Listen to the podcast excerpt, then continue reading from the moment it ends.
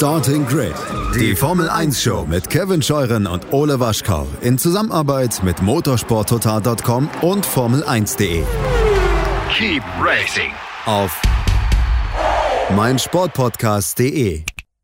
Einen schönen guten Tag und herzlich willkommen zu Starting Grid, eurem Formel 1 Podcast auf meinsportpodcast.de. Mein Name ist Kevin Scheuren und auch heute haben wir äh, zu Formel 1 freien Zeiten eine besondere Ausgabe für euch. Vor einigen Jahren Erinnert euch vielleicht, äh, hatten wir einen Hashtag, der ähm, doch ein bisschen viraler gegangen ist, als ich selber erwartet habe.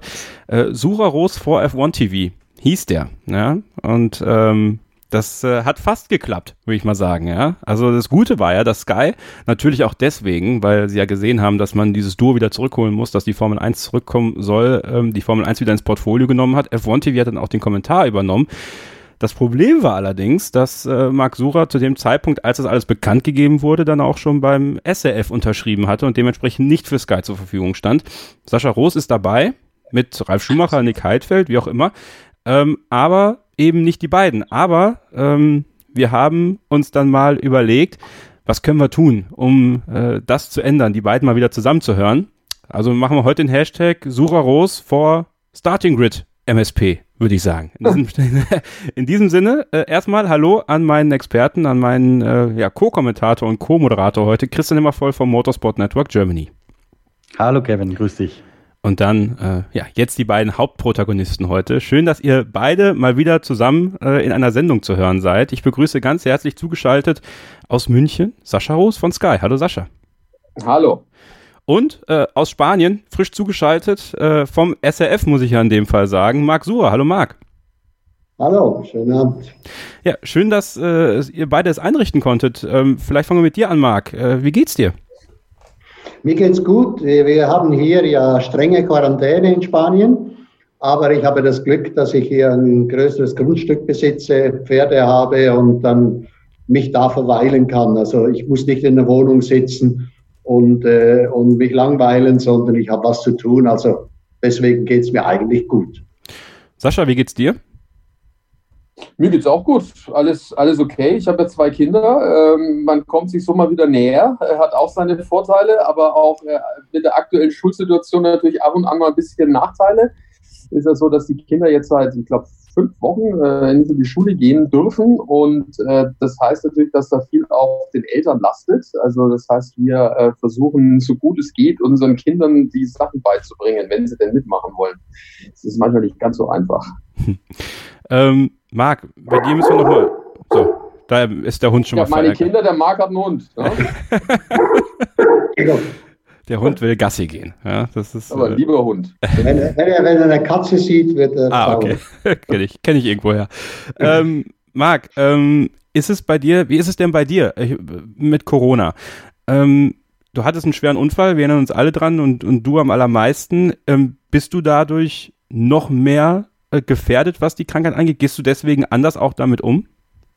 Ja, äh, es werden sich alle daran erinnern, dass äh, das Problem von Niki Lauda mit der Lunge und ich saß ja auch im Feuer und hatte, deswegen habe ich auch eine angeschlagene Lunge. Der Arzt warnt mich immer wieder, sagt, wenn ich, wenn ich mal Husten habe, dann muss er mir gleich Antibiotika geben. Das heißt, er sagt, deine Lunge ist geschwächt, sei vorsichtig. Und deswegen bin ich natürlich jetzt extrem vorsichtig, was die Hygiene angeht.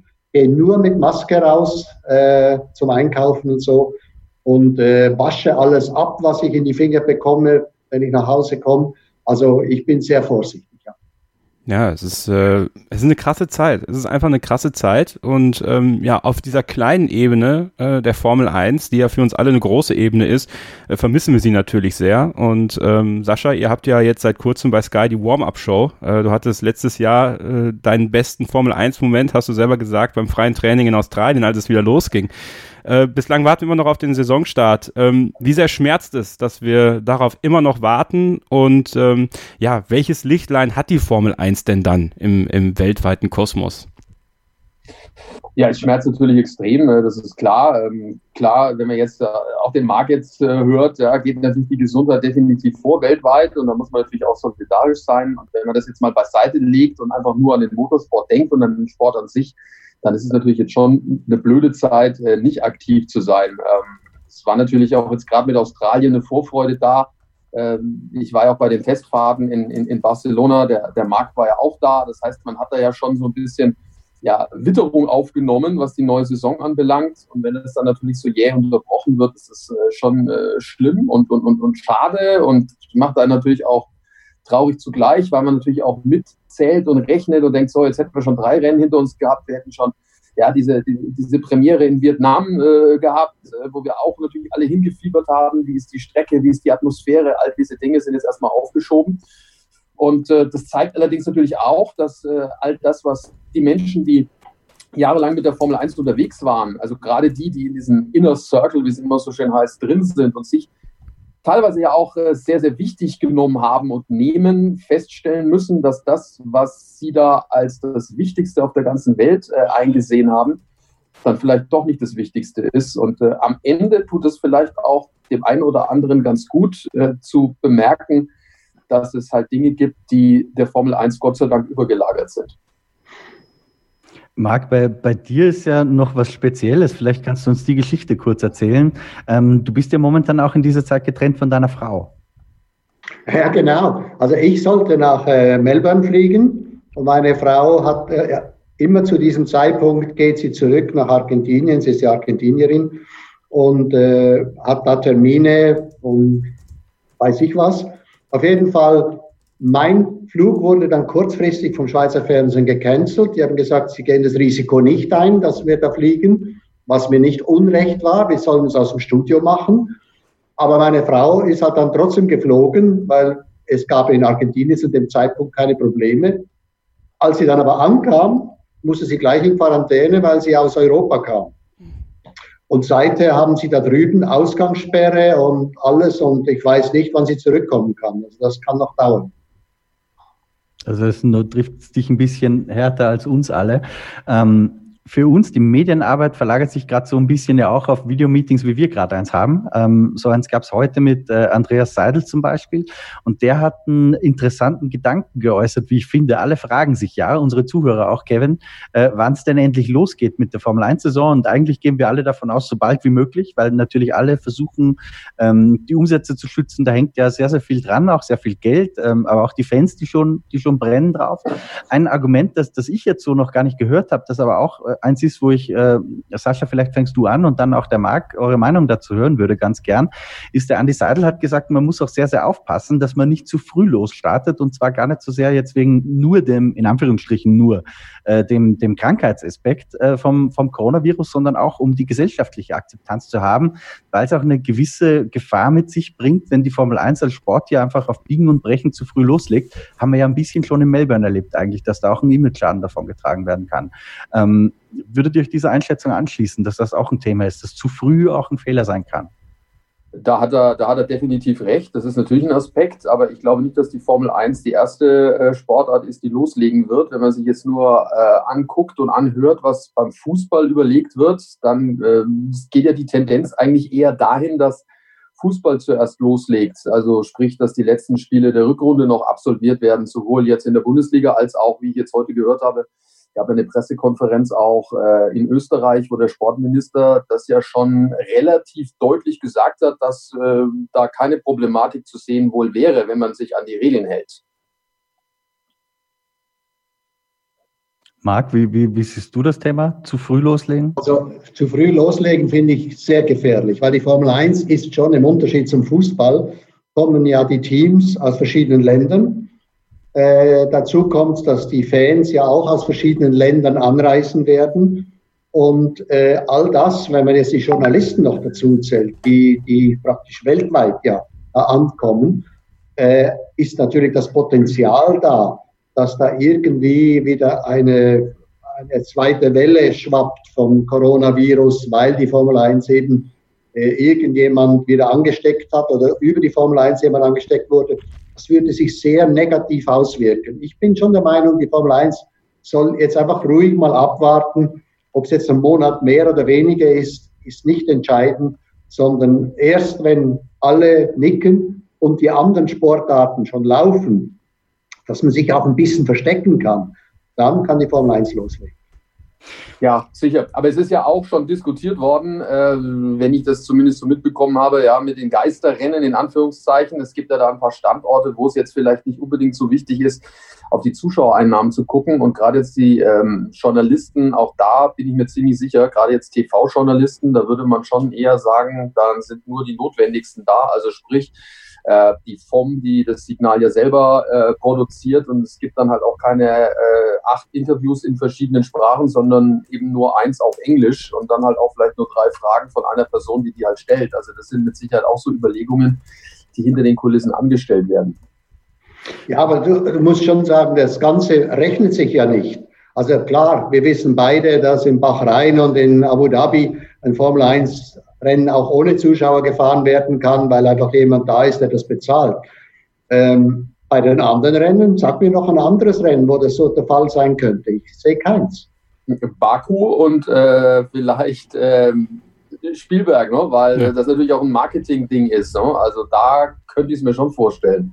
Ist ja vielleicht auch eine Option. Also vor allem gerade, wenn man Spielberg sieht, wenn man an Isolation denkt, äh, da ist ja gleich der Flughafen, also fast äh, in, in Gehweite von der Rennstrecke. Also ich glaube, da könnte man es schon hinbekommen, dass man in gewisser Weise es isoliert äh, sehen könnte von den anderen Menschen, die sich dort befinden. Trotzdem, ich meine, der, der Sport lebt ja auch von den Zuschauern. Also Baku, da gebe ich dir recht, da sind ja so äh, zwei E-Geister Zuschauer. Und da ist die Regierung dahinter ob, ob dann der Mathe-Schitz sagt, okay, das ist mir wert, ein Rennen ohne Zuschauer zu fahren. Natürlich, wenn man ein Formel-1-Team hat, zwei Formel-1-Teams hat, dann kann man auch sagen, jetzt lasse ich die mal fahren, damit wir die Saison begonnen haben. Das würde ich eigentlich großartig empfinden. Aber trotzdem, es ist, äh, ja, dann hört es aber auf, weil sonst fällt mir wirklich kein Veranstalter ein.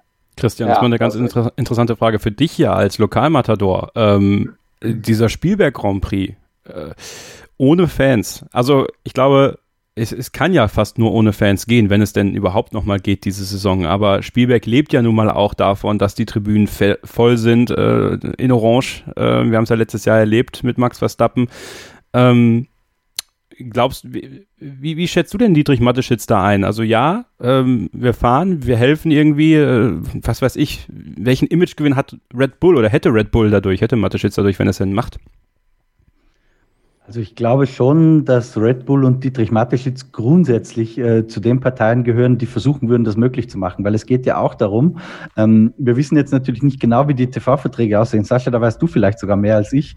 Ähm, aber wir, wir glauben, das ist zumindest das, was in den Medien auch berichtet wird, dass es so ab unter 15 Rennen äh, auch Abschläge bei den TV-Verträgen gibt. Das heißt, man wird irgendwie versuchen, auf diese Summe zu kommen oder auf diese Anzahl Rennen zu kommen.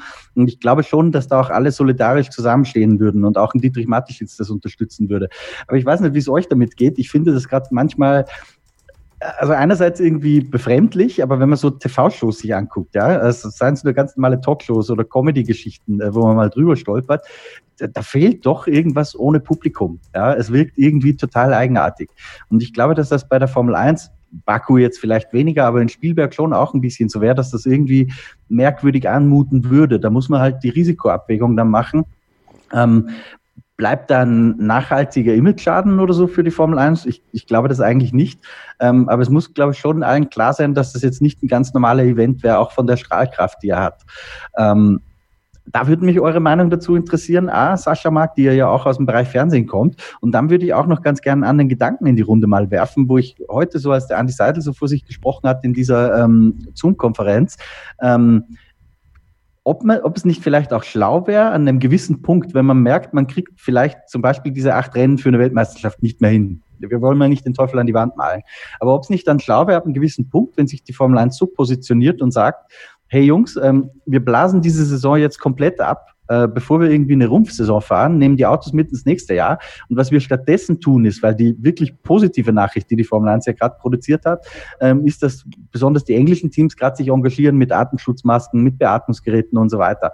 Dass man sagt, wir positionieren uns jetzt so, für uns hat der Kampf gegen dieses Virus in, in den Möglichkeiten, die wir dazu beitragen können, ähm, oberste Priorität. Wir stellen das Racing hinten an, weil damit würde man sich vielleicht ein bisschen Wohlwollen äh, von bestimmten Regierungen sichern ähm, und auch für, von der Imagepositionierung her, die die Formel 1 machen könnte, glaube ich, dass das tatsächlich eine Chance wäre.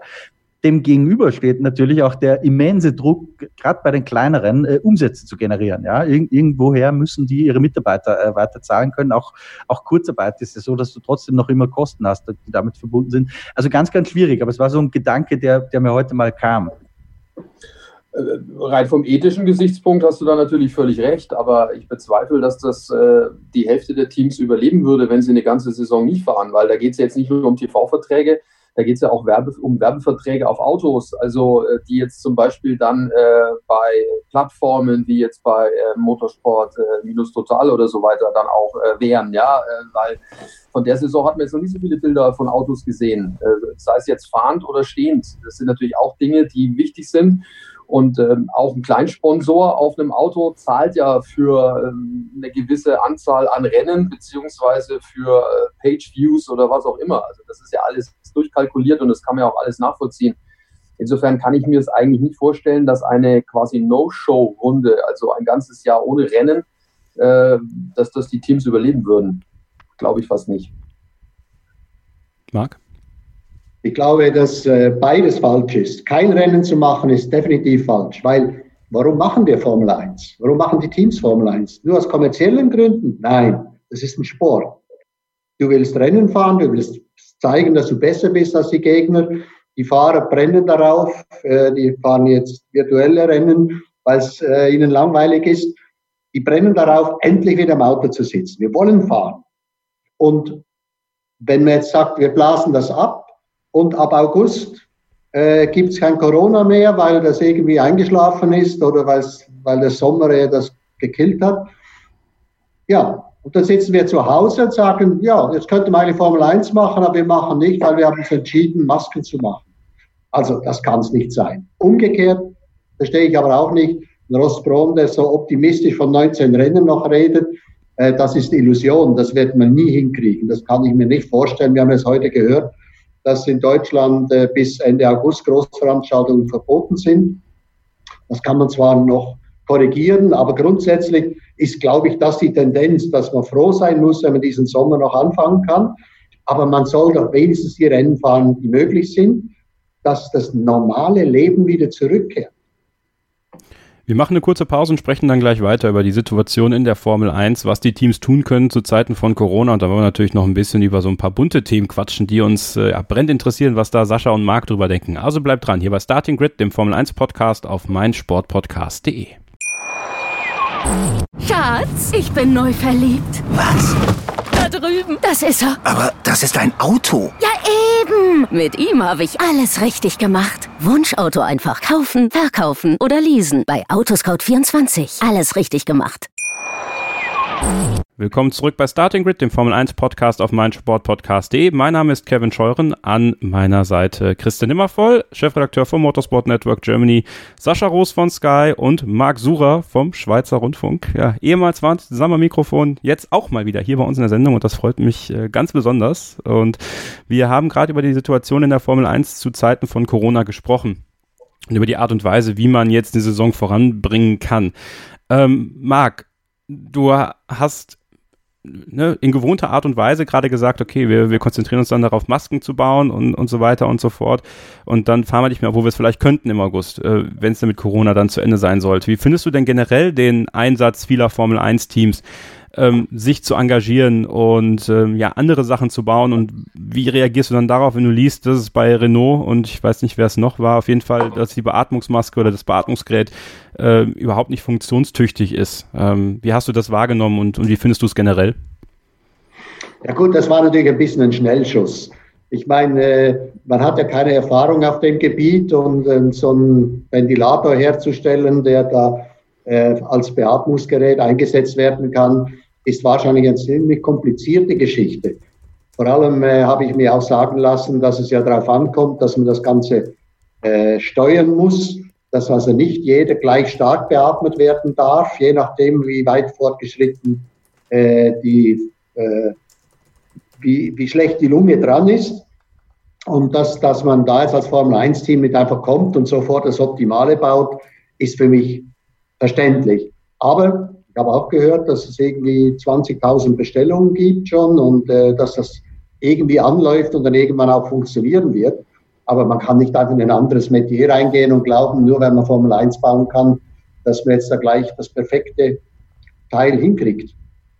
Ja, es ist, glaube ich, auch einfach schwer, äh, dann da alles sofort hinzubekommen. Aber ich glaube, der Fakt, dass sie was tun, dass die Teams sich engagieren, ich glaube, das ist sehr, sehr positiv. Ähm, ja, sehr, sehr positiv sehr, sehr positiv ist, wenn Sascha es um Ferrari geht, äh, und ich glaube, da kommen wir jetzt mal zur inhaltlichen Frage, ähm, relativ wenig, wenn man über die Transparenz in Sachen Ferrari Gate, ja, so nennen wir es ja einfach mal, äh, geht. Und dass Jean Todt gesagt hat, äh, Christian, korrigier mich, wenn ich da falsch liege, ähm, man kann ohne Ferraris Zustimmung äh, keine Transparenz herstellen. Ja, und man kann da nicht irgendwie dafür sorgen, dass die Details ans Licht kommen. Ähm, erstmal, was sagt das über die FIA aus, Sascha, deiner Meinung nach? Und geht das nicht eigentlich komplett gegen die Sporthoheit? Ist das nicht eine komplette Bankrotterklärung, wenn man das so liest? Ja, da kann es ja eigentlich nur eine Meinung geben. Also äh, das geht natürlich überhaupt nicht. Das äh, ist eine Bankrotterklärung für den Verband. Das ist äh, eigentlich auch eine Bankrotterklärung für den Sport. Und ähm, ich bin mir ziemlich sicher, dass da momentan jetzt auch noch nicht das letzte Wort gesprochen ist. Corona hilft leider in diesem Fall natürlich auch, was diesen Skandal anbelangt, äh, weil die Teams jetzt momentan ja auch nicht wirklich handlungsfähig sind um da irgendwie dagegen zu steuern und auch äh, ja extrem ähm, ja das nochmal zu hinterfragen. Ähm, ich bin mir aber ziemlich sicher, dass da noch ein bisschen was passieren wird in den letzten Wochen.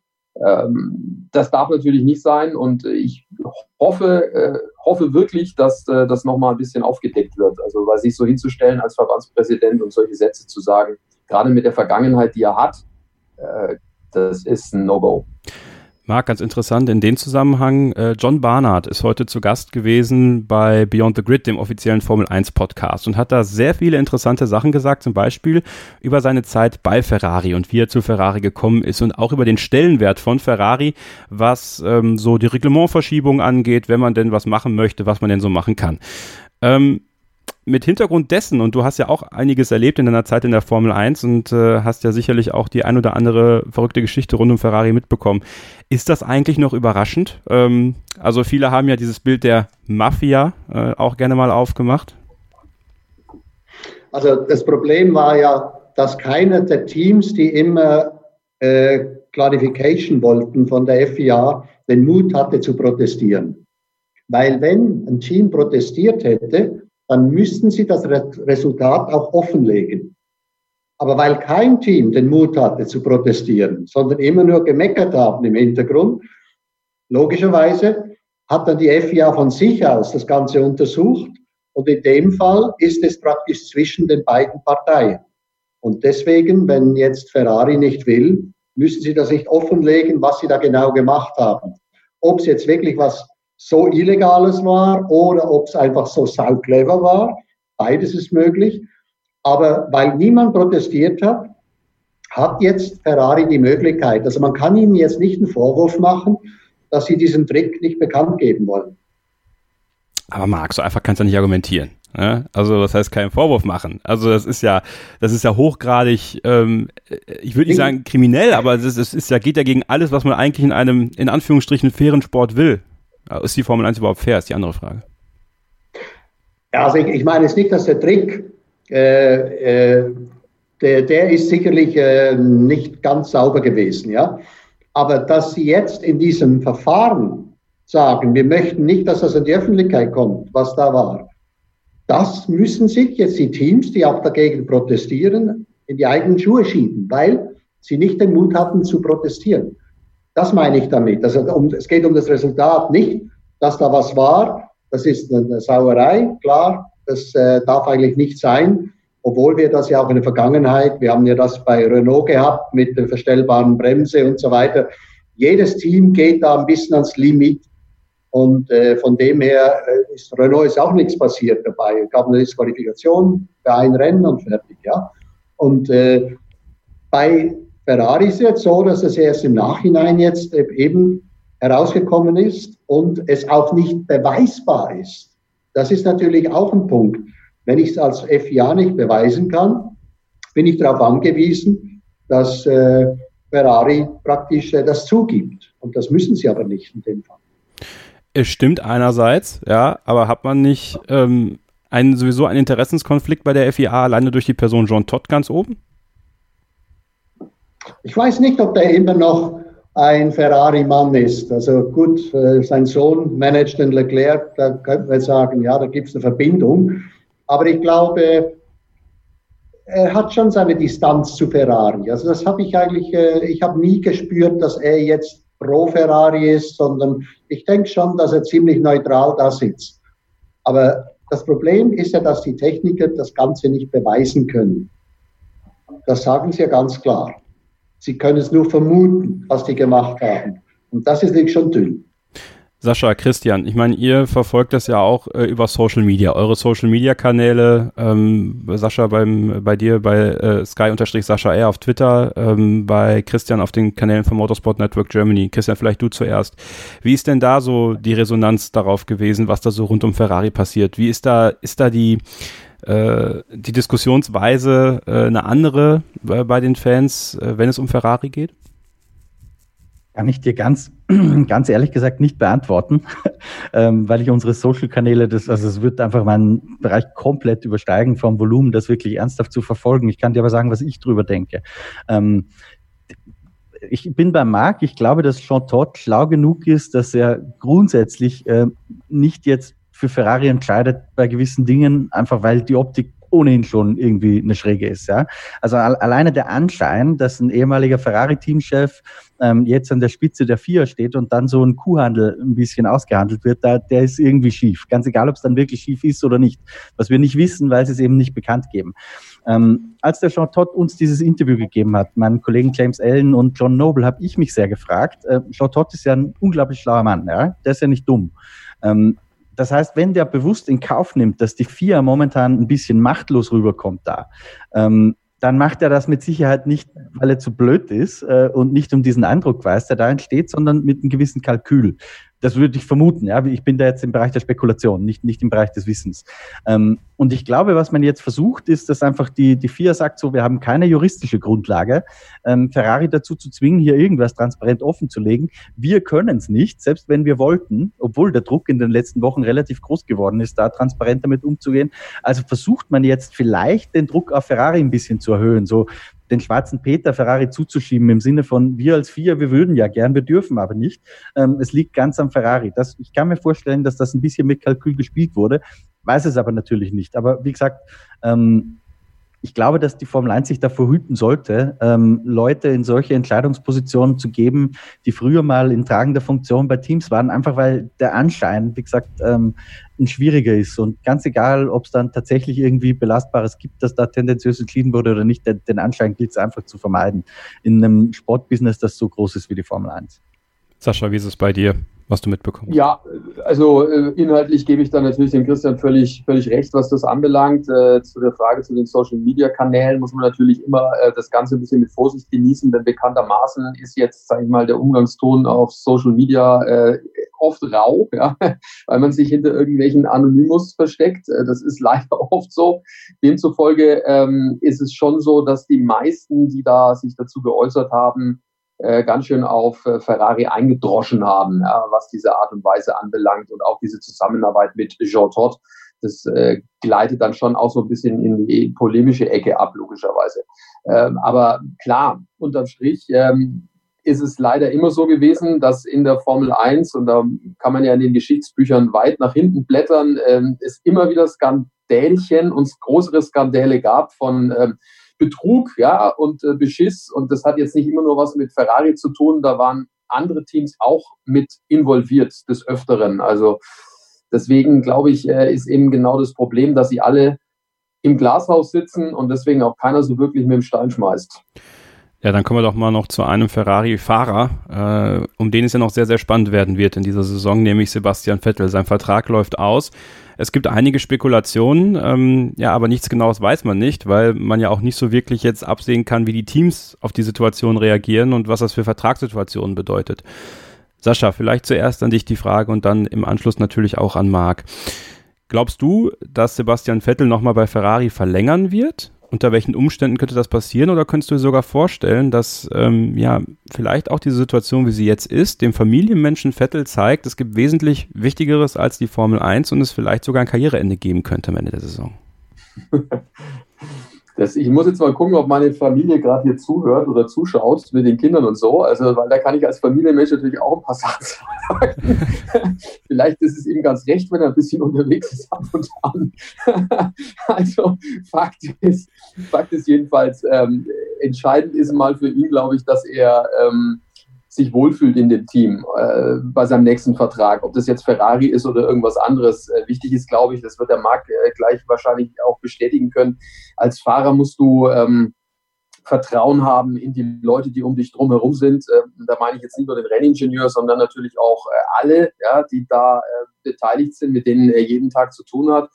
Und ich glaube jetzt nicht, dass ein Sebastian Vettel, wenn er spüren würde, dass er kein Vertrauen hat, jetzt zum Beispiel bei Ferrari, dass er danach verlängern würde. Also ich glaube, das ist eher der Hauptpunkt. Es hat, glaube ich, jetzt gar nicht mehr damit zu tun, ob er Familienmensch ist und daheim bleiben will und das Geld, würde ich jetzt mal behaupten, so wie ich ihn jetzt einschätze, geht es ihm auch nicht. Es geht darum, dass er spürt, dass die Leute, die ihn zu dem Vertrag bringen, ihm auch zu 100 Prozent vertrauen und hinter ihm stehen. Wenn das nicht mehr der Fall ist, dann wird er da auch nicht mehr unterschreiben. Und wenn man die Situation bei Ferrari jetzt anguckt, glaube ich schon, dass die relativ viele Coins auf äh, den jungen, hochtalentierten Charles Leclerc setzen. Marc, wie schätzt du die Situation rund um Sebastian Vettel ein und seiner Vertragssituation nach dieser Saison? Also wenn du mich Mitte letzten Jahres gefragt hättest, würde ich sagen, der verlängert nicht. Aber er hat es ja gezeigt, dass wenn alles stimmt, dass er auch einen Leclerc schlagen kann. Das heißt, wir haben letztes Jahr ein paar Mal wieder den alten Vettel gesehen. Und was er sicherlich gelernt hat, ist, dass er sich eben einbringen muss, dass das Auto ein bisschen in seine Richtung entwickelt wird. Und dann sieht das alles schon wieder viel freundlicher aus. Wo soll er denn hingehen? Ich meine, äh, wenn er eine Alternative hat, und die Alternative wäre für mich eigentlich nur Mercedes, und äh, da würde auch hinpassen, muss man ganz klar sagen, als deutscher, deutsche Marke mit dem deutschen Fahrer, das wäre ideal. Ansonsten kennt er jetzt das Team, er hat sich wieder gefangen letztes Jahr. Warum soll er nicht wieder verlängern? Er kennt jetzt seinen Gegner. Aber wir wissen ja auch, die Saison ist lang und es geht ja auch immer ein bisschen ums Pech haben oder nicht Pech haben. Einen starken Gegner hat er auch, wenn er zu Mercedes gehen würde, wenn er das könnte, hätte er auch einen starken Gegner. Also von dem her kann er auch da bleiben, wo er den Gegner kennt und die Leute um sich herum kennt. Wir machen nochmal eine kurze Pause und dann sprechen wir gleich weiter über Sebastian Vettel. Und ich möchte heute gerne noch über Michael Schumacher sprechen, denn äh, ja, vor allem Marc hat ihn ja in seiner hohen Zeit damals bei Premiere auch mitverfolgt und auch Sascha natürlich, äh, damals noch nicht in leitender Funktion des Kommentators. Aber ähm, John Barnards Interview hat uns heute ordentlich angestornt, mal so ein paar Sachen anzusprechen. Da möchten wir gerne eure Meinung zu hören. Also bleibt dran, gleich geht's weiter hier bei Starting Grid, dem Formel 1 Podcast auf meinsportpodcast.de. Schatz, ich bin neu verliebt. Was? Da drüben. Das ist er. Aber das ist ein Auto. Ja, eben. Mit ihm habe ich alles richtig gemacht. Wunschauto einfach kaufen, verkaufen oder leasen. Bei Autoscout24. Alles richtig gemacht. Ihr seid immer noch bei Starting Grid, dem Formel 1 Podcast auf meinsportpodcast.de. Heute zu Gast bei uns Sascha Roos und Marc Sura. Wir wollen keine Zeit verlieren und äh, kommen bei Sebastian Vettel ähm, nochmal auf etwas zu sprechen oder ich möchte das gerne tun. Sascha, da beginne ich vielleicht mal bei dir. Ähm, Michael Schumacher. Dieses Erbe von Michael Schumacher bei Ferrari. Er fährt mit der Nummer 5. Ja, das ist die Nummer gewesen, die auf Schumis Auto war, als er Weltmeister geworden ist, damals in äh, Suzuka. Ähm, er will so gerne Weltmeister auf Ferrari werden, weil Michael Schumacher nun mal auch sein Vorbild ist. Ähm, ist dieser Druck am Ende des Tages deiner Meinung nach vielleicht ein bisschen zu hoch gewesen, den er sich da ein Stück weit selber gestellt hat, aber natürlich auch die Erwartungen, die gerade in diesem emotionalen Land wie Italien ja auf ihn eingeprasselt sind? Ich glaube, es ist ein bisschen von allem. Also klar macht er sich äh, schon auch sehr viel Druck und hat sich den noch immer gemacht. Das sieht man ja auch an der einen oder anderen Reaktion, wenn es dann mal nicht so läuft. Also wenn er dann vielleicht auch ein bisschen unbeherrscht äh, reagiert, sowohl auf der Strecke als auch neben der Strecke. Und äh, zum anderen äh, hängt es natürlich auch damit dann da wirklich gesagt hat, ein sehr, sehr gutes Auto zu bauen. Da kann man natürlich auch sagen, klar, das hat äh, bei mir Schumacher auch gedauert, bis das Auto da war und er hat vielleicht auch seinen sehr, sehr großen Teil daran äh, beigetragen, dass das äh, funktioniert hat. Das kann man natürlich vielleicht auch Sebastian Vettel in gewisser Weise anlasten, aber es ist halt, glaube ich, auch sehr, sehr schwer, verschiedene ja, Epochen, müsste man ja fast schon sagen, direkt miteinander zu vergleichen. Es hat sich ja schon auch sehr viel verändert in der Formel 1 zur Zeit von Michael Schumacher und seinen Erfolgen und zur, zur Zeit von Sebastian Vettel. Das kann äh, der Markt deutlich besser beurteilen als ich, weil er da äh, deutlich näher dran war als ich zu der Zeit. Aber ich glaube, es sind verschiedene Faktoren, die da reinspielen. Und ich glaube, man tut auch Sebastian Vettel in gewisser Weise ein bisschen Unrecht, wenn man sagt, ja, er hat es halt nicht hinbekommen, weil er zu besessen war, möglicherweise. Marc, wie siehst du? Achso, Christian? Ja, Entschuldigung. Kein Problem. Es, es ist ja, also wie ihr schon gesagt habt, Sebastian Vettel will unbedingt diesen Titel auf Ferrari. Also das Thema Ferrari, das, das sagt er auch immer öffentlich, ist für ihn ein ganz, ganz wichtiges. Und da hat Martin Brundle, ich glaube diese Woche war es, äh, eine ganz interessante Theorie in den Raum gestellt, Marc, wo mich deine Meinung mal dazu interessieren würde. Äh, nämlich hat er gesagt, er, er kann sich vorstellen, dass Sebastian Vettel 2014 in diesem Red Bull-Jahr an der Seite von Daniel Ricciardo, wo wir erinnern uns, der Ricciardo drei Rennen gewonnen hat und Sebastian Vettel keins, ähm, sagt Martin Brundle, er schließt nicht aus, dass Sebastian Vettel damals vielleicht quasi absichtlich ein bisschen gebremst hat, äh, um für Ferrari frei zu werden. Weil wir wissen ja, er hat eine Ausstiegsklausel gebraucht, die, soweit wir das wissen, ähm, so formuliert wird, dass er, glaube ich, nicht an einem Stichtag irgendwie Dritter in der WM sein durfte oder ähnlich. Hältst du sowas für möglich, dass ein Fahrer sich äh, absichtlich einbremst, um für ein anderes Team frei zu werden, oder würdest du das in, ins Reich der Farbe verweisen? Also diese Geschichte hat es ja schon mal gegeben, und zwar als äh, McLaren Kimi Räikkönen von Sauber weglotsen wollte. Da, da haben sie, hat ihm Ron Dennis einfach gesagt, fahr einfach langsam, dann lassen sie dich schon gehen. also das war damals, da, da ging ja Mitte, Mitte des Jahres raus ne, aus dem Vertrag. Und äh, ich denke, dass ein Fahrer absichtlich langsam fährt. Ich glaube eher, es war wirklich eine Lustlosigkeit. Ihm haben die neuen Autos nicht gefallen. Er war verwöhnt, das beste Auto zu haben. Und dann plötzlich kommen diese Hybridautos und das hat ihm nicht gefallen. Das war nicht seine Formel 1.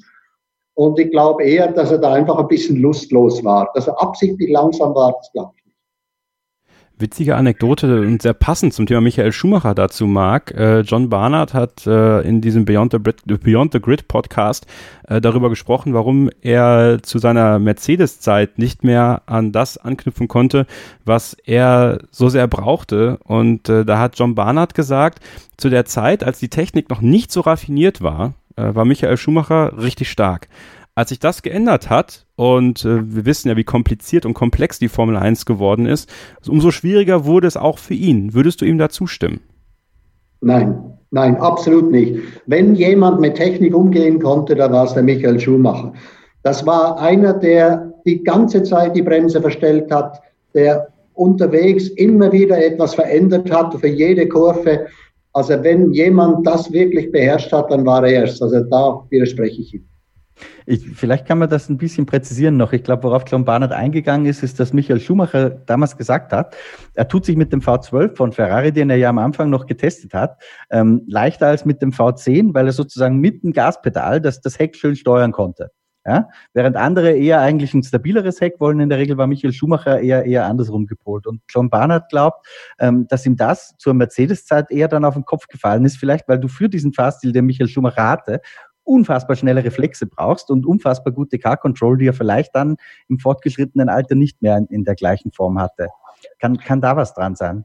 Ja, da kann absolut was dran sein. Kannst dich erinnern, als er wegging bei Benetton und dann Gerhard Berger und Jean Alesi in die Autos saßen, die konnten mit dem Auto überhaupt nicht umgehen, mit dem praktisch mit dem Weltmeisterauto, weil das Auto so pointy war. Wir sagen pointy, wenn ein Auto praktisch an der Vorderachse klebt und das Heck lose ist. Das heißt, das Auto läuft genau da lang, wo die Vorderräder hinzeigen und das Heck musst du halt irgendwie unter Kontrolle halten. Das war der Fahrstil von Michael Schumacher. Da gebe ich dir recht. Äh, das könnte durchaus der Fall sein, dass er da mit dem Mercedes ein Auto vorgefunden hat, das ihm vielleicht zu viel untersteuert hat. Ähm, Marc, 2000, ähm, 20 Jahre Schumacher auf Ferrari. Äh, du hast es äh, live verfolgt mit Jacques Schulz. Ähm, auch das sind ja aktuell so Sachen, die Sky macht. Sie zeigen alte Grand Prix, äh, unter anderem dann auch mit Originalkommentar. Ähm, und wir erinnern uns ja, ähm, ja an diesen Jubelschrei von, von Jacques Schulz, dass Michael Schumacher Weltmeister ist. Wie hast du damals diese Triumphfahrt von Suzuka selber wahrgenommen? Du bist ja, man muss ja dazu sagen, das ist ja auch bei Sascha so der Fall gewesen.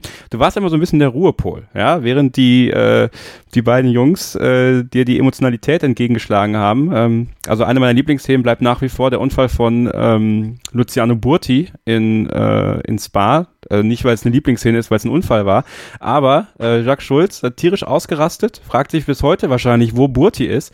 Äh, und du ähm, bleibst einfach irgendwie ganz entspannt, relativ und ähm, ja, äh, beantwortest ihm seine Frage, ist das Blanchiment? Äh, ist Blanchiment. Ja, und das war's eigentlich größtenteils. Äh, wie hast du es damals in Suzuka wahrgenommen? Ja, also wir haben äh, Michael natürlich äh, kommen sehen und dann aufsteigen sehen und äh, dann das Drama mit dem Beinbruch. Ähm, wir haben gesagt, unser Fahrer gewinnt. Das war schon sehr emotional, weil wir haben mit ihm äh, wirklich mitgelitten die ganzen Jahre vorher und als, er dann, als es dann endlich geklappt hat bei Ferrari, das war schon, das haben wir mit ihm mitgefiebert. Also wir waren ein Teil von ihm, das war unser Fahrer. Sascha, wie ähm, hattest du noch mit Michael Schumacher zu tun, als er in der Formel 1 war? Also persönlichen Kontakt hatte ich mit ihm nie so direkt. Ähm, ich habe ihn mal vorbeilaufen sehen, aber unterhalten habe ich mit ihm nie. Ich war zu der Zeit ja meistens in München äh, und habe von dort aus äh, unseren Interaktivkanal kommentiert bei Premiere. Ähm, klar, außerordentlich, äh, unerreicht in seiner Zeit, äh, einer, der Maßstäbe gesetzt hat, die ja nach wie vor immer noch äh, gelten. Ähm, ansonsten kann ich nur das bestätigen, was der Marc ja vorhin auch schon mal gesagt hat, mit seiner akribischen Arbeit. All das sind natürlich Dinge, die ich persönlich jetzt nicht direkt erlebt habe, sondern eben dann halt auch nur übertragen und übermittelt bekommen habe, wie jetzt von alten Geschichten, die mir der Marc in den letzten Jahren immer mal wieder erzählt hat. Könnt ihr mal so ein bisschen über das sprechen, äh, was ihr so gemacht habt, wenn ihr unterwegs wart? Ich meine, ähm, wie, wie muss man sich das vorstellen? Wir hatten ja vor kurzem Florian König zu Gast. Ja, der hat dann erzählt, dass Niki Lauda gerne auch mal äh, am Tag selbst äh, irgendwie in Australien eingeschneit ist und dann mal eben ruckzuck eine Übertragung mitgemacht hat und dann schlafen gegangen ist oder so, keine Ahnung. Das ist überspitzt gesagt. Ähm, wie war so eure euer Zusammenleben an so Formel 1 Wochenenden, als ihr an den Strecken wart? Wann habt ihr euch getroffen? Ähm, seid ihr zusammen essen gegangen? Ähm, oder habt, seid ihr euch dann irgendwann also auf den, auf den Sack gegangen? Ja? In der Kommentatorenkabine ist ja auch nicht gerade viel Platz, dass ihr dann sagtet, okay, nach der Session, dann äh, gehe ich lieber alleine was essen und äh, ja, mal was anderes sehen. Äh, Sascha, fang du mal an. Na, also ich, ich würde jetzt, ich kann ja nur von mir jetzt sprechen, aber ich glaube, habe jetzt nicht das Gefühl gehabt, dass wir uns jetzt irgendwie äh, auf den Sack gegangen sind irgendwann. Ich meine, klar brauchst du nach einer gewissen Zeit, die du dann auch viel geredet hast, das hat eigentlich jetzt nichts mit dem Nebenan zu tun, sondern da geht es auch darum, dass du vielleicht auch mal deinen eigenen Weg mal gehen musst. Dann gehst du halt mal irgendwo hin und schaust dir was an oder sagst mal einfach gar nichts. Das ist halt auch mal ganz nett. Das fand ich eigentlich auch immer ganz angenehm. Äh, auch dann, wenn wir äh, aus der Kabine raus sind, war dann auch mal Ruhe. Also da hat dann mal keiner was gesagt. Wir waren dann mal im Aufzug und keiner hat irgendwie zu dem anderen was gesagt. Das ist halt auch mal ganz nett. Stille sagt auch manchmal viel aus und das war immer sehr angenehm. Ja, und ansonsten war es so, dass wir ja doch meistens eigentlich immer, ja, also bis auf ganz wenige Ausnahmen, immer in denselben Hotels waren und äh, man sich da schon dann, dann, logischerweise abends dann auch getroffen hat zum Essen. Wir waren ja eine relativ kleine Crew bei, bei Sky nicht so viele wie jetzt äh, zum Beispiel bei RTL, wo deutlich mehr an der Strecke sind. Ähm, das heißt, wir waren ja auch oft dann in einem Shuttle zusammen, früh getroffen bei Frühstück und dann ging es an die Strecke. Da, da erlaube ich mir jetzt eine Zwischenfrage, die stelle ich dem Marc, weil er ja nicht mehr bei Sky beschäftigt ist. Da fällt es vielleicht leichter, die zu beantworten. Aber gab es auch mal, auch mal, gab es auch mal den Fall, dass ihr vielleicht früh morgens noch so ganz kleine Anflüge von Restalkohol im Blut hattet oder kam das nie vor? Also es, es, war natürlich so, dass ich als alter Mann immer schön brav ins Bett gegangen bin und zum Schlafen nach dem Abendessen. Und der Junge da, der ist natürlich ausgegangen. Also äh, das, waren, das waren dann schon zwei verschiedene Welten. es kommt nicht immer auf die Länge an, wie man sich am nächsten Morgen fühlt. Was ist, ähm, Die verrückteste Begebenheit, die sich bei euch beiden mal, äh, was war das verrückteste Erlebnis, was ihr zusammen an der Strecke mal erlebt habt oder in irgendeinem Ort, wo ihr unterwegs wart?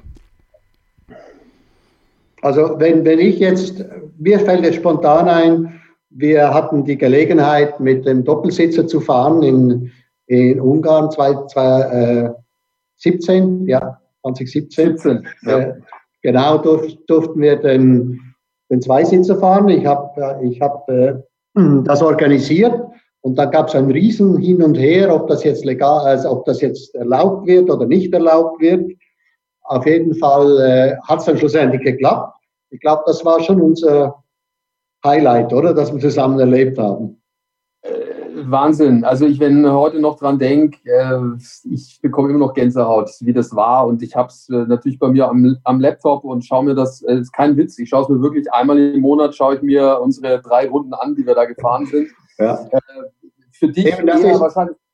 Das Problem ist, dass du ja keine Ahnung gehabt hast, wie gefährlich das ist, weil ich bin schon lange kein Formel 1 mehr gefahren und bin dann gleich los. Und sie haben mir nur eine, eine Aufwärmrunde gegeben und dann bist du gleich eingestiegen und dann sind wir zusammen volles Rohr gefahren. Äh, das war schon Risiko. Also wir hätten das Auto auch wegwerfen können. Ich weiß nicht, was dann passiert wäre, wer das bezahlt hätte, aber äh, auf jeden Fall, äh, das war schon nicht ohne, was wir da gemacht haben. Ja, also für mich war es wirklich, wie gesagt, ein Highlight. Also am Ende, glaube ich, war es für dich als, als Profifahrer eher, auch wenn du sagst, es war schon nach langer Zeit mal wieder, dass du in einem Auto gesessen bist in Soheim, ähm, war es wahrscheinlich jetzt 30, 40 Prozent von dem, was geht, aber ich fand es schon deutlich über 100 Prozent. Die Art und Weise, jetzt hatte ich noch das Glück, dass, dass Ungarn ja jetzt nicht so eine ganz äh, mega schnelle Strecke ist. Es gibt ja eigentlich nur eine schnelle Kurve äh, Kurve 4, wenn mich nicht alles täuscht, so links hoch den Berg. Ähm, da fand ich halt die Kräfte abartig. Also das war großartig. Gerade ausfahren ist ja jetzt nicht, nicht viel anders als auf der Autobahn, aber Kurvengeschwindigkeit und vor allem die Bremsen denke ich heute noch dran. Mega. Cool. Also wie, muss man die Frage natürlich stellen, wie schade ist es denn, dass ihr nicht mehr zusammen äh, an der Strecke sein könnt? Schade. Sehr schade. Ja, ja, ja muss ich zugeben. Das ist äh, äh, eine Zusammenarbeit gewesen, völlig unproblematisch. Und wir haben uns ja, das, äh, wer uns zugehört hat, vor allem am Freitag, wir haben uns so locker unterhalten können, wir hatten Spaß. Äh, das äh, war wirklich etwas, was man, wenn man so viele Stunden zusammen kommentieren muss, extrem wichtig ist, dass man ein gutes Verhältnis hat. Ja, ich glaube, und das war ja auch das, was dann dieses Feedback hergegeben hat für unsere, unseren Hashtag, den wir damals gemacht hatten. Also es haben sich ja wirklich viele gewünscht, dass ihr wieder zusammen vors Mikro äh, kommt und ähm, freut mich auch nach wie vor, dass wir das als äh, zu dem Zeitpunkt noch ähm, relativ kleiner Podcast und, und wirklich aber auch mit einer guten und coolen Fanbase. Sascha, du hast ja schon mal bei uns bei einer Live-Ausgabe mitgemacht und, und du weißt ja, unsere Hörer sind, sind gut drauf, ähm, dass das so, dass das so viel Resonanz hatte. Und ähm, habt ihr davon selber auch irgendwie Sachen mitbekommen? Hat man euch das dann erzählt? Und ähm, wie, wie habt ihr es damals wahrgenommen, was wir da gemacht haben?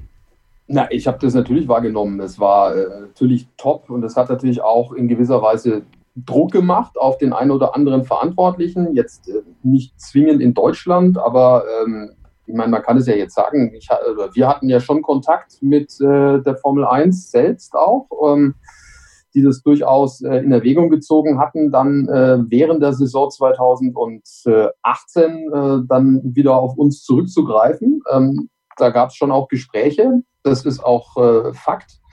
Aber am Ende kam es dann halt auch nicht zustande, weil ähm, ja, sich dann diese Situation mit den Rechten und dem Wiedereinstieg von Sky äh, dann natürlich wieder verändert hat. Ja? Und äh, mittlerweile ist es ja so, dass das Signal jetzt von, von Sky äh, auf äh, F1 TV auch läuft. Ähm, ja, schade, wie gesagt, dass der Markt nicht mit dabei ist, aber da war dann halt die Entscheidungsfindung äh, zu lang ja, äh, von den verantwortlichen Menschen, die sich dann um die Rechte gekümmert haben dass natürlich logischerweise äh, der Markt schon äh, sich anderweitig orientiert hat. Und äh, das ist zum Beispiel auch eine Geschichte, ähm, da muss man auch ganz klar sagen, die zeigt halt auch, wie der Markt ist. Ähm, Wort ist Wort und ähm, das charakterisiert ihn halt auch. Und so habe ich ihn halt über die Jahre ihn kennengelernt. Und ich meine, ich habe es ja schon oft gesagt, ich bin ihm halt auch sehr, sehr dankbar dafür, äh, 2013, als ich da das erste Mal mit dabei war, das erste Mal in Australien, das erste Mal in diesem Zirkus so wirklich mit dabei und drin und Teil des Ganzen, ähm, hätte er nicht den Platz freigeräumt für mich und mir den Raum gelassen, den ich brauche als äh, Neuling, ohne irgendwelche äh, Vorurteile mir den Raum zu geben, hätte sich das nie und nimmer so entwickeln können, wie sich es dann am Ende entwickelt hat und über das der, der Marc gerade eben auch so äh, gesprochen hat, was gerade auch diese Freitagssessions und so weiter anbelangt. Marc, kamen irgendwann damals Leute auf dich zu, guck mal, hier haben irgendwelche Verrückten von irgendeinem Podcast, äh, wollen dich wieder irgendwo reinreden. Oder hast du es damals gar nicht so sehr mitbekommen? Äh, ich habe viele, äh, immer noch viele Zuschriften. Bis nächstes Jahr wieder bei Sky. Na, ich habe jetzt halt mal zugesagt und ich bleibe jetzt dabei. Ähm, ich bin schlussendlich bin ich auch Schweizer. Das ist natürlich sicher ein Grund, warum ich dann jetzt denen auch nicht wieder den Rücken kehren werde. Ähm, das passt zu mir. Äh, ich habe bei denen die meine Formel 1 Karriere angefangen damals, als ich aufgehört habe zu fahren, also aktiv zu sein. Und äh, jetzt beende ich sie offensichtlich bei Ihnen. An, und äh, für mich ist das ideal. Es geht auch darum, dass ich weniger machen will. Äh, ich weiß, das Programm, das äh, Sascha durchzieht, das ist schon hart. Also das muss man wirklich sehen. Es geht an die Substanz. Und ich muss jetzt sagen, seit zwei Jahren war ich nie mehr richtig krank. Äh, das hat alles auch damit zu tun, dass ich jetzt ein bisschen mehr Freizeit habe.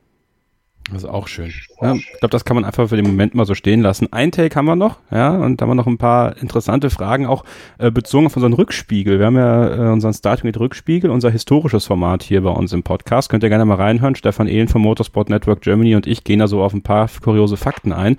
Könnt ihr im Archiv auf meinsportpodcast.de auf jeden Fall mal nachhören. Also bleibt dran. Gleich geht's weiter hier mit Starting Grid, dem Formel 1 Podcast auf meinsportpodcast.de. Schatz, ich bin neu verliebt. Was? Drüben. Das ist er. Aber das ist ein Auto. Ja, eben. Mit ihm habe ich alles richtig gemacht. Wunschauto einfach kaufen, verkaufen oder leasen. Bei Autoscout24. Alles richtig gemacht. Ein letztes Mal zurück hier bei Starting Grid, dem Formel 1 Podcast auf meinsportpodcast.de. Die große Reunion von Sascha Roos und von Marc Sucher bei uns hier im Podcast. Mein Name ist Kevin Scheuren, an meiner Seite Christian Nimmervoll, der Chefredakteur vom Motorsport Network Germany. Ähm, ja, das Motorsport Network Germany, ähm, Starting Grid hier auf meinsportpodcast.de, alles Formel 1 im Internet. Äh, und jetzt will wir gerne mal was besprechen. Ich meine, jetzt haben wir mal die Zeit und können über Themen sprechen, über die spricht man vielleicht gar nicht mal äh, so oft. Äh, vielleicht für euch alle drei, Christian, damit du auch mal wieder was sagst. Was war denn deine ähm, erste Berührung mit der Formel 1 im Internet damals? Also ich weiß, dass zum Beispiel äh, bei dir die Kollegen äh, im Schulcomputerraum, äh, und das ist ja dann auch schon etwas länger her, sind ja auch nicht mehr die jüngsten, ähm, äh, Formel 1 Launches gesehen haben oder sich ganze Internetseiten ausgedruckt haben. Wie war es denn bei dir? Also tatsächlich, wenn du mich, wenn du mir die Frage jetzt so stellst, die erste Assoziation, die ich habe, ist dieses Modem-Einwählgeräusch irgendwie. Ganz langsame Internetverbindung und das Modem-Einwählgeräusch. Ähm, ich habe schon neben der, also neben meiner Gymnasialausbildung äh, schon so ein bisschen eine Website gemacht. Äh, das war zuerst äh, tatsächlich sowas Blogartiges äh, mit, ich weiß nicht, 15, 16 Jahren ungefähr. Ähm, damals auch der Unfall von Michael Schumacher, war so ganz semi-professionell, wo man halt vorm Fernseher saß, auch bei, bei Marc und Jacques Schulz damals bei Sky und dann irgendwo halt zum Rechner gelaufen und da ein Update gemacht, äh, haben halt ein paar Hanseln gelesen.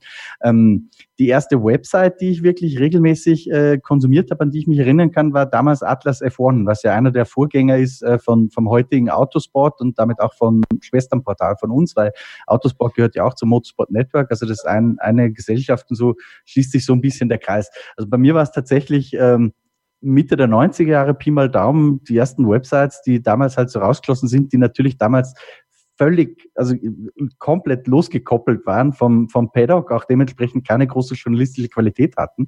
Aber das war einfach so ein bisschen Pioniergeist, Aufbruchstimmung damals. Ähm, und mit der Zeit wurde es dann ja auch einfacher, Akkreditierungen zu bekommen und so weiter. Aber da, da habe ich wirklich relativ die Anfangszeit mitbekommen. Marc, wie war das bei dir? Ich kann, ich kann mich jetzt nicht, also der erste Kontakt via Internet oder wie? Wo die Formel 1 wirklich, sag ich mal, nicht aggressiv, aber wo die Formel 1 groß im Internet vorgekommen ist? Eigentlich war ich ja da schon nicht mehr in der Formel 1. Also das hat eigentlich damit angefangen, Äh, ich bin zu BMW gegangen als, als Rennleiter. Und das war, da habe ich dann mich äh, im Internet einarbeiten müssen, ähm, habe E-Mails geschrieben und so weiter. Und als ich dann aber angefangen habe bei Sky, beziehungsweise DSF Plus hieß es zuerst oder, oder dann Premiere, äh, dann habe ich natürlich sofort das Internet genutzt, um mich vorzubereiten. Weil ich war, ich war da noch als Rennleiter tätig, hatte dann wenig Zeit, bin dann zum Wochenende zum, zum Formel 1 gefahren und habe dann einfach mich vorbereitet, indem ich einfach alles gelesen habe, was jetzt da geschrieben wurde über die Formel 1. Also seither ist eigentlich das Internet eine, ein wichtiger Bestandteil. Sascha? Ja, ich muss bloß schnell den Raum, Raum wechseln. Ich bin Sorry, ja, im, Papa. ja, ja, alles gut. Ich bin ja im Kinderzimmer, deswegen. So, sehen wir auch mal das Haus von Sascha Roos. Können wir mal, äh, ja. nein, das schneiden wir natürlich alles aus unserer YouTube-Version raus. Ah ja, so, es ist hier kein Licht, warte mal. Ich setze mich schnell aufs Sofa. Ah. So, ja, bei mir äh, war es am Ende so, äh, dass ich äh, ja auch in den 90ern ähm, diese, die, die Atlas, äh, die Atlas-Seite das erste Mal so gelesen habe, um ehrlich zu sein. Aber es gab ja diese professionellen Seiten, wie das jetzt ist, gab es ja damals noch gar nicht. Also das ist ja kein Vergleich zu dem, was wir jetzt mittlerweile haben. Ähm, und da, dann saugst du natürlich alles auf und äh, die sind ja dann eigentlich schon diese ganzen Portale ganz schön aus dem Boden geschossen, muss man ja auch ganz klar sagen. Und es gab ja ganz viele und mittlerweile hat sich ja dann schon äh, konzentriert, wenn man ehrlich ist, auf, auf, auf drei, vier, fünf. Ne? Mehr ist es ja nicht. Die wirklich inhaltlich was zu bieten haben. Was, was mir noch einfällt, Kevin, was so in der Anfangszeit natürlich auch besonders war, ähm, wie gesagt, so ungefähr um meine Abi-Zeit, da gab es ja zuerst eigentlich nur in den ersten Jahren nur die Motorsport aktuell. Ansonsten gab es ja in Deutschland nicht sehr viel. Ähm, und was dann das Besondere war vom, vom Internet, war für mich auch, dass es plötzlich da ein Diskussionsforum gab und du konntest dich mit anderen Fans verbinden. Was heute über Social Media und Diskussionsforum auch noch, aber sicher schon weniger stattfindet. Aber das war für mich tatsächlich zum ersten Mal, weil davor konntest du eigentlich nur ähm, einen Leserbrief an die MSA schreiben. Weiß ich noch, da war ich ganz stolz, als die einmal einen abgedruckt haben bei diesem äh, Silverstone 98 Rennen. Ähm, aber das war's. Und dann mit dem Internet konntest du plötzlich direkt interagieren äh, mit, äh, mit anderen Fans und Meinung austauschen in Echtzeit. Das war schon, das war, also das hat für mich schon was ausgemacht damals, echt. Ähm, ist das Internet Fluch oder Segen für die Formel 1 eurer Meinung nach, Sascha? Ja, ich würde schon sagen, es ist Segen, weil äh, dadurch natürlich äh, eine super Verbreitung da ist, dass jeder Fan auch eigentlich äh, zu jeder Zeit, zu jeder Minute äh, sich informieren kann, tolle Hintergrundgeschichten äh, über die Formel 1 erfahren kann. Also prinzipiell würde ich das schon eher als, als Segen äh, betrachten. Klar muss man natürlich auch Abstriche machen, ja, was steht wo, wer kommentiert was, äh, aber es bleibt ja einem selbst überlassen, äh, wie, wie wahr und wie ernst man das Ganze dann sieht. Aber wir können alle froh sein, dass sich die Sportart, die wir so lieben, so leicht dann auch zugänglich macht für die Fans. Ich muss auch sagen, Kevin, vielleicht darf ich noch einen, einen Beitrag hier in die Runde werfen. Ähm, da rede ich gegen mein eigenes Geschäft.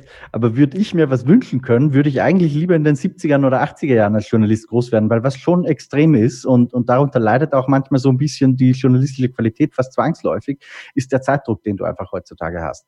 Ähm, die Geschichten könntest du viel gründlicher durchrecherchieren, wenn du einfach so wie früher sagst, du hast irgendwie, keine Ahnung, Montag früh oder so Redaktionsschluss. Ähm, heute ist der, der Druck, wenn irgendwas passiert, äh, dass das sofort raus muss, einfach immens. Ja? Und das, das ist bei allen so. Das, das ist gar nicht nur bei uns so.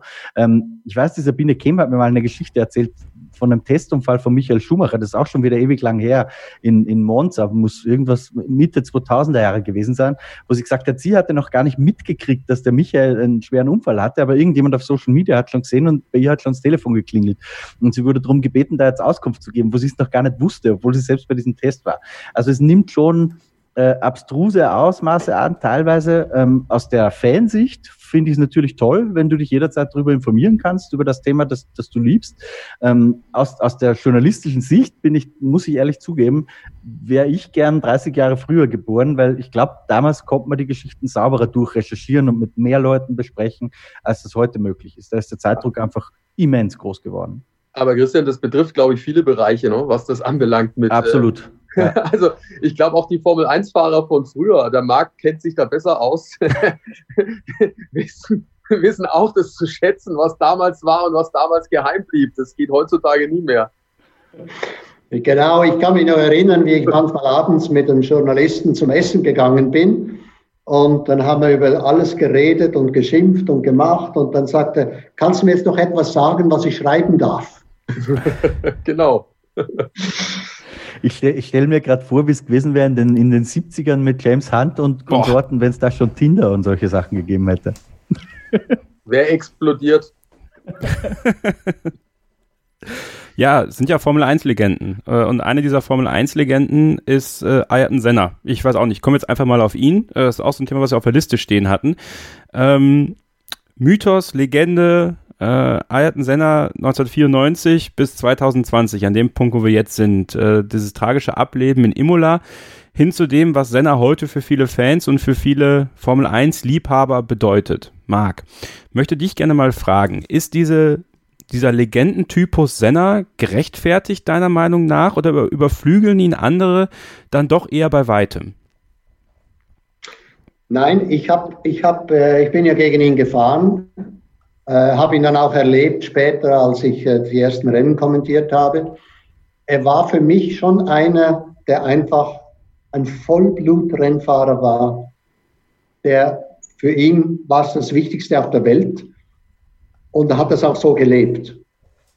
Und er hat immer wieder, er war fast wie zwei Personen. Er war sowas von konzentriert in seinem Job, konnte dann aber wieder völlig ein normaler Mensch sein. Aber sobald er wieder ins Auto ging, war er wieder dermaßen konzentriert und war in einer anderen Welt.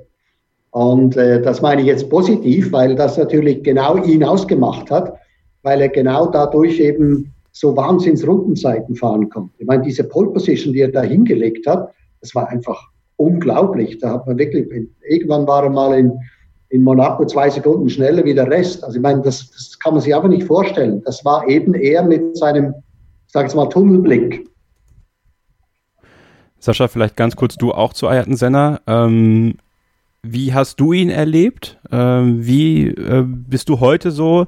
Du, du, liest es ja auch, du merkst es ja auch und, und warst ja auch in Interlagos zum Beispiel äh, des Öfteren äh, dabei, wo die Leute immer noch äh, die Senna-Senna-Sprechchöre ja laut aufklingen lassen. Ähm, wie stehst du zu, zu Ayrton Senna?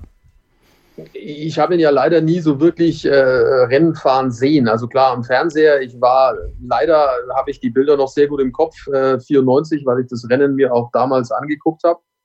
Ähm, davor auch, klar, aber ich war da noch teilweise, um ganz ehrlich zu sein, ein bisschen zu jung, um das jetzt wirklich alles noch äh, hundertprozentig einschätzen zu können. Äh, am Ende geht's natürlich nur dann, wenn man äh, alte Rennen sich anguckt und äh, viel zuhört äh, von, von Zeitgenossen, wie jetzt auch Marc, der natürlich auch viel erzählt hat. Aber was ich natürlich schon sagen kann und was ich selbst erlebt habe, ist eben das, was du schon angesprochen hast, äh, was äh, in Brasilien los ist, was in Sao Paulo los ist, wenn da die Formel 1 ist. Ähm, diese Atmosphäre, die man da hat, wenn man in Interlagos an die Rennstrecke kommt, das ist was Unglaubliches, was, ja, obwohl, also komischerweise, ja, bekommt man da Gänsehaut, obwohl die Person nicht da ist. Und selbst wenn Senna-Sprechchöre nicht zu hören sind, akustisch, spürt man sie. Und das ist, ähm, finde ich, äh, phänomenal und das äh, habe ich bei keinem anderen Ort überhaupt erlebt, wie eben in Interlagos in Sao Paulo. Marc, wenn, wenn ich vielleicht zu Senna noch eine Frage stellen darf, hast du ihn denn auch mal so in, in einer persönlichen Begebenheit kennengelernt? Also wie zum Beispiel Eddie Irvine, mit dem er ja mal ein bisschen aneinander geraten ist oder, oder auch positiver. Hast du irgendwann mal direkt in so einer 1 zu 1 Situation mit ihm zu tun gehabt? Er war ein, ein aufmerksamer, interessanter Gesprächspartner, wenn er eben nicht in seinem Tunnelblick war.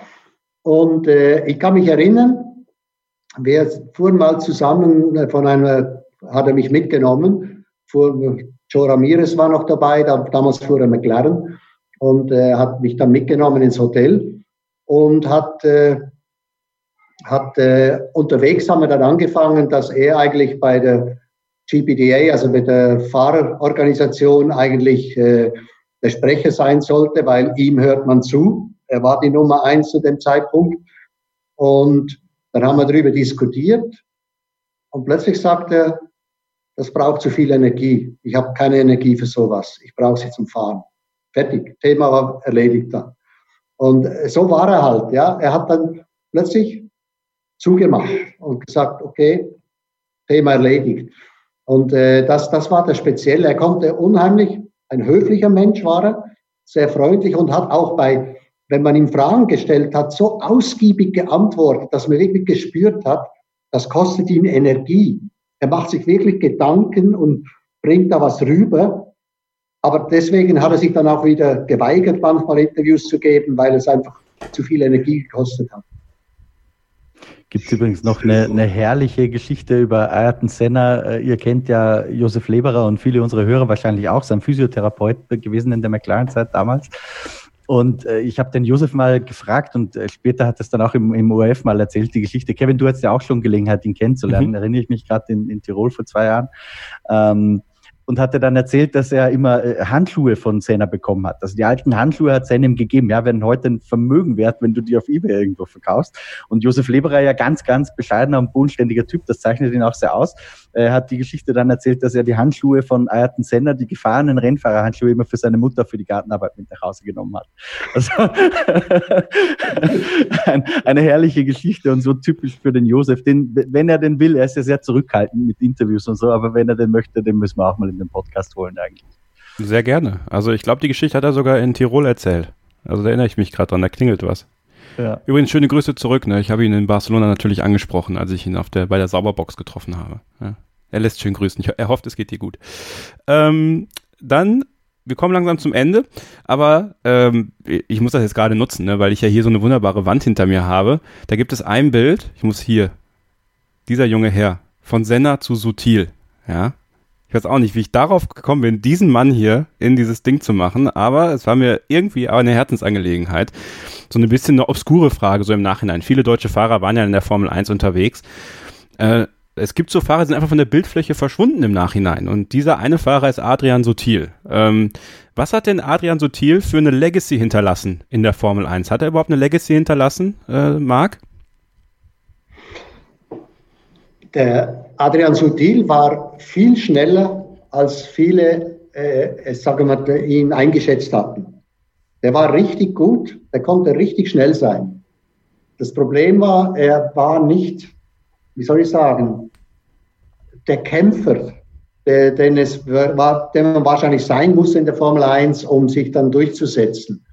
Aber vom Talent her, da war richtig gut. Sascha? Ja, also ich glaube auch, dass der, der Adrian ähm, rein von dem, was er auf die Strecke hat bringen können, super schnell war. Ähm, er ist halt eher ein Feingeist, ja, von seiner ganzen Art her. Also wenn man ihn mal so neben der Strecke erlebt hat, wie er da ist und äh, wie er da, ähm, gut, ich habe jetzt auch seit Jahren nicht mehr gesehen, aber äh, zu seiner aktiven Zeit, der hat in diese Rolle dieses Formel-1-Fahrers, finde ich, nicht reingepasst. Das ist wie jemand, der was, was spielt, was er nicht ist. Also ohne ihm da jetzt was zu unterstellen, der hat, glaube ich, Motorsport schon geliebt, aber nicht mit all den Dingen, die dazugehören. Tja, Adrian Sotil, Adrian, wenn du das hörst, ja, dann melde dich mal. Ja, ich hätte dich gerne mal im Podcast, muss ich sagen, aber man findet ja nichts mehr zu ihm. Das ist Christian, es ist dieser eine Fahrer, der einfach von der, du kannst da zu allen Fahrern kriegst du zumindest Kontaktadressen, so Heinz-Harald Frenzen oder so, der macht halt nur nichts, ja, der will das nicht, ja, aber äh, Adrian Sotil, ich finde den Mann einfach nicht. Ja, ich habe schon noch eine Handynummer von ihm. ich gucke jetzt gerade mal, wann da die letzten SMS waren. Das ist auch schon ein Weilchen her. Ja, ja da ich, ja, das macht man nicht. Ja, ich will nur eine E-Mail-Adresse. Nein, Quatsch. Ähm, so, ich bedanke mich ganz herzlich für diese sehr bunte Ausgabe und ich bedanke mich vor allem, dass ihr beide diesen Spaß mitgemacht habt, zusammen zu uns in die Sendung zu kommen. Wir hätten euch natürlich getrennt einladen können, aber mir war es persönlich und Christian auch äh, eine ganz besondere Herzensangelegenheit, euch mal wieder zusammen hier reinzuholen. Und deswegen äh, vielen lieben Dank an Marc Sucher. Danke. Und vielen lieben Dank auch an Sascha Roos. Danke auch. Und äh, wir werden Ihre Social-Media-Kanäle, wenn ihr Ihnen folgen wollt, natürlich auch in den Show Notes äh, verlinken. Und ich bedanke mich natürlich auch zu guter Letzt bei Christian Immervoll. Bitte gerne, hat Spaß gemacht, wie immer. Hat absolut Spaß gemacht und wir hoffen, dass ihr auch bei der nächsten Ausgabe, wann auch immer sie kommt und mit wem auch immer sie kommt, dann wieder hier dabei sein werdet bei Starting Grid, uns fleißig abonniert und gerne auch eine Rezension bei iTunes schreibt. Ja, und bis zum nächsten Mal gilt natürlich wie immer nur eins. Keep racing. Schatz, ich bin neu verliebt. Was? Da drüben. Das ist er. Aber das ist ein Auto. Ja, eben. Mit ihm habe ich alles richtig gemacht. Wunschauto einfach kaufen, verkaufen oder leasen. Bei Autoscout24. Alles richtig gemacht. Starting Grid, die Formel 1 Show mit Kevin Scheuren und Ole Waschkau in Zusammenarbeit mit motorsporttotal.com und Formel1.de. Keep racing. Auf meinsportpodcast.de. Schatz, ich bin neu verliebt. Was?